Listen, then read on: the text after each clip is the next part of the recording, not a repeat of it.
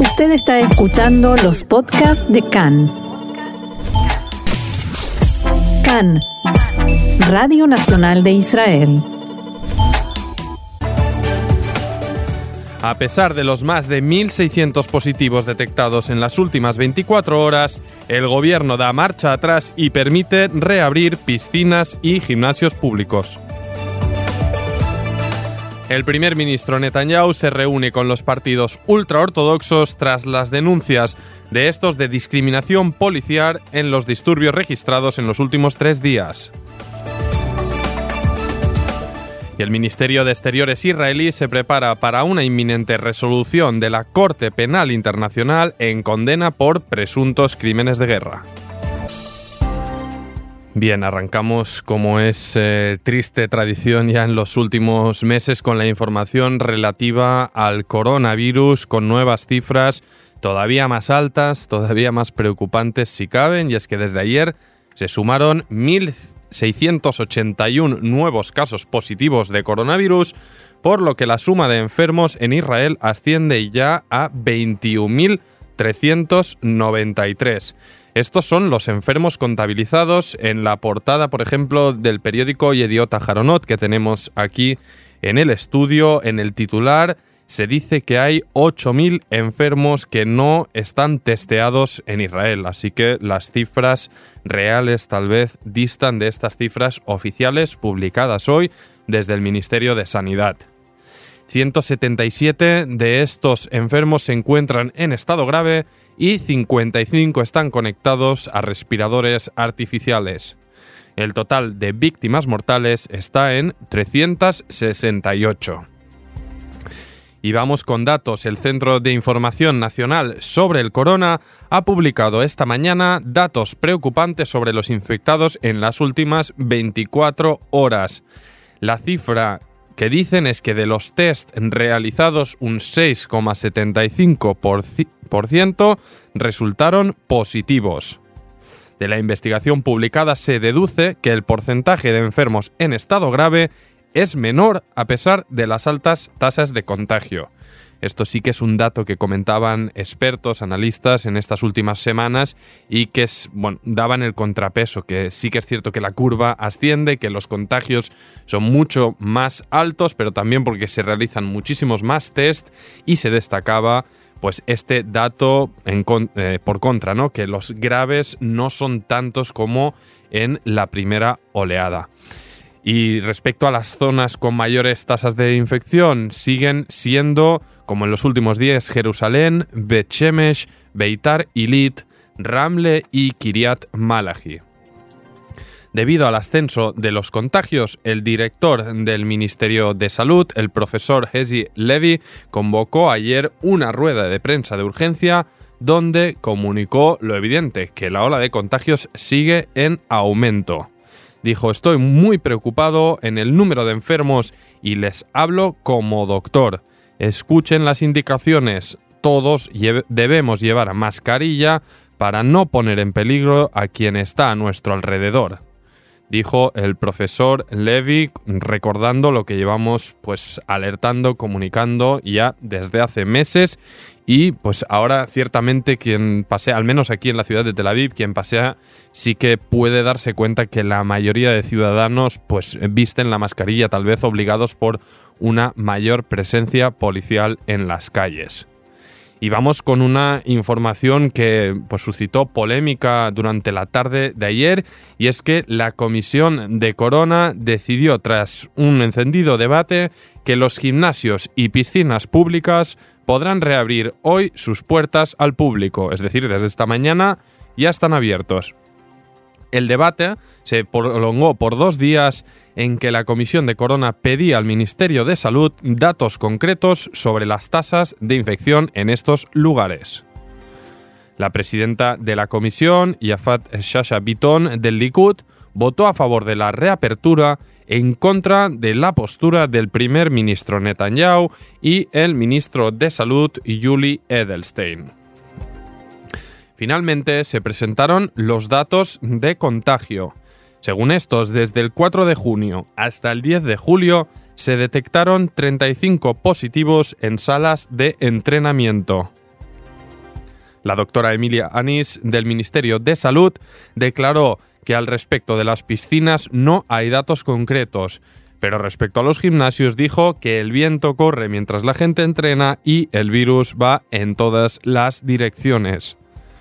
En reportaje publicado aquí en esta cadena en Cannes se filmaba pues cómo los usuarios volvían a las salas de entreno, a trabajar con las máquinas de ejercicio, con pesas y bien, se mostraban visiblemente enojados y también confundidos ante estas decisiones de cierre y reapertura. Por ahora, al menos, como decíamos, se mantiene las puertas abiertas de estas instalaciones. Otros datos revelados indican que en las mismas fechas, del 4 de junio al 10 de julio, se detectaron 170 positivos en casamientos, 21 en restaurantes y 6 en bares. No obstante, la doctora Anis dijo que en lugares con movimiento de gente de modo alterno, como ocurre en bares, es difícil detectar los contagios. Así que esos 6 detectados, pues quién sabe, podrían ser muchos más. También alertan de otro asunto desde el Ministerio de Salud, esta vez en boca de su vicedirector, Itamar Grotto, que se está registrando un aumento de contagios en las cárceles de Israel. Grotto comunicó que se aprobó realizar un test de dos, un total de 2.600 test en la semana dentro de los centros penitenciarios. La preocupación llega tras cuatro positivos detectados en la prisión de Abu Kabir, aquí al sur de Tel Aviv, de un preso de seguridad en la cárcel de Gilboa, así como otros seis reclusos del Migrash Arusim en el centro de Jerusalén. Por ello, se cerraron estas cárceles para nuevos ingresos y en Jerusalén se trasladaron a los reclusos para poder realizar desinfección de la instalación. Grotto explicó que, a nuestro pesar, en los últimos días vemos ascenso de los contagios y propagación del virus en los servicios penitenciarios.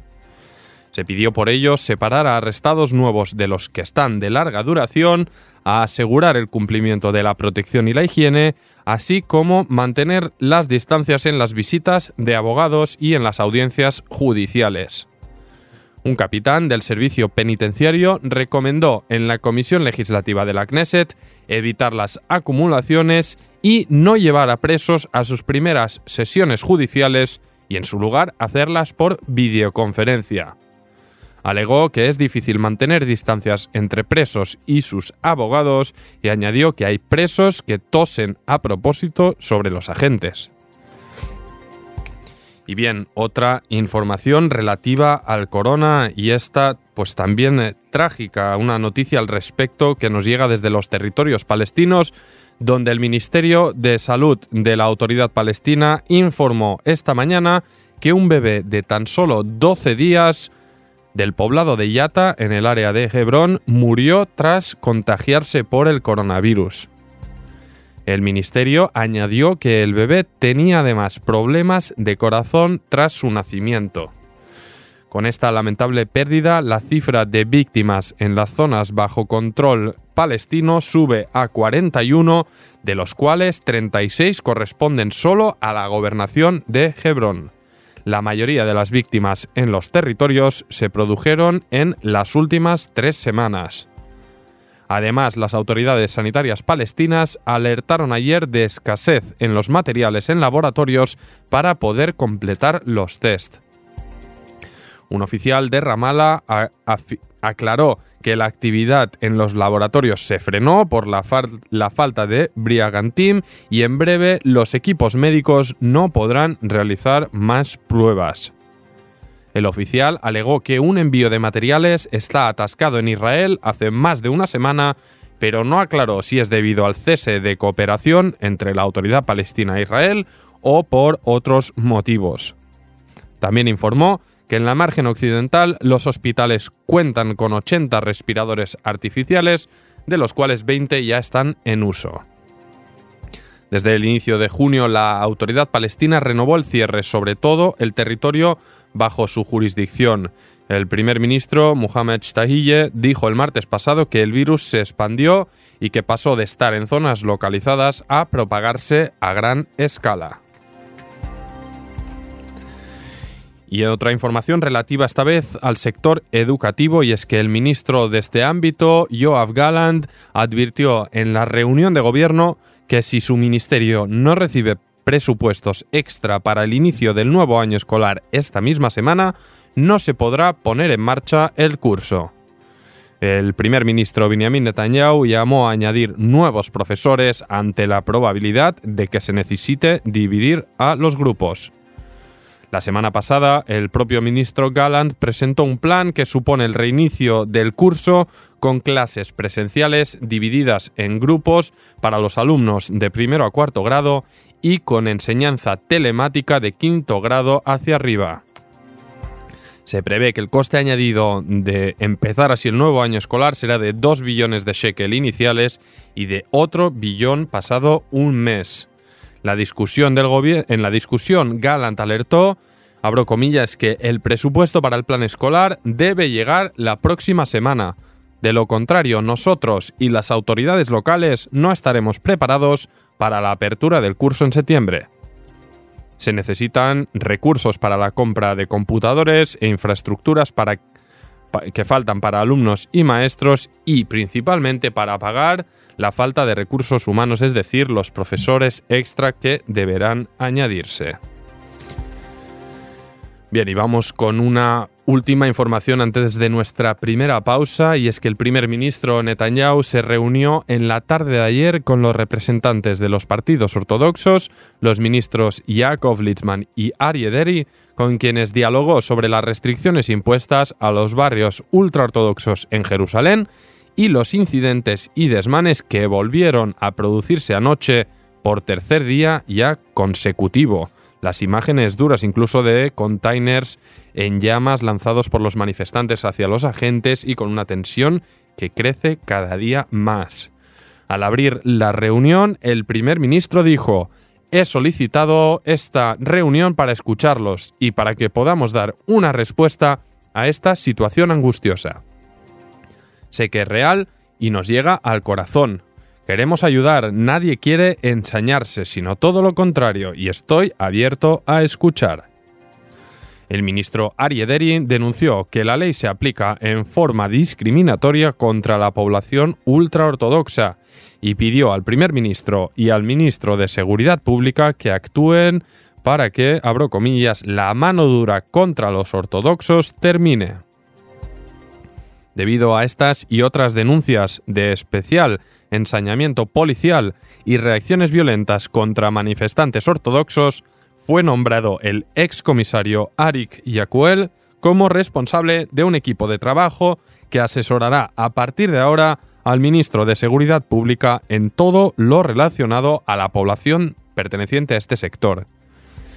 El titular de la Comisión de Finanzas de la Knesset, Moshe Gavni, presentó anoche una moción para el orden del día de hoy en la que propone que se forme una comisión investigadora parlamentaria que revise el comportamiento de la policía respecto al público ortodoxo. La propuesta de Gavni fue presentada como un ultimátum al gobierno en el que le exigen que apruebe una resolución o muestren algún programa de trabajo que demuestre algún cambio en el trato policial. De lo contrario, la propuesta de formación de la comisión investigadora será sometida a votación hoy mismo. Una comisión investigadora del Parlamento es una herramienta que normalmente utiliza la oposición para presionar al gobierno. Esta vez, no obstante, quien la utiliza es un partido que forma parte de la coalición para generar un elemento de presión y amenaza contra el primer ministro Netanyahu y el ministro de Seguridad Pública Amir Ohana. Otra de las que traíamos en los titulares del día de hoy, y es que el Ministerio de Relaciones Exteriores de Israel se prepara para la pronta publicación de los jueces de la Corte Penal Internacional de La Haya respecto a si se iniciará una investigación contra Israel sobre supuestos crímenes de guerra.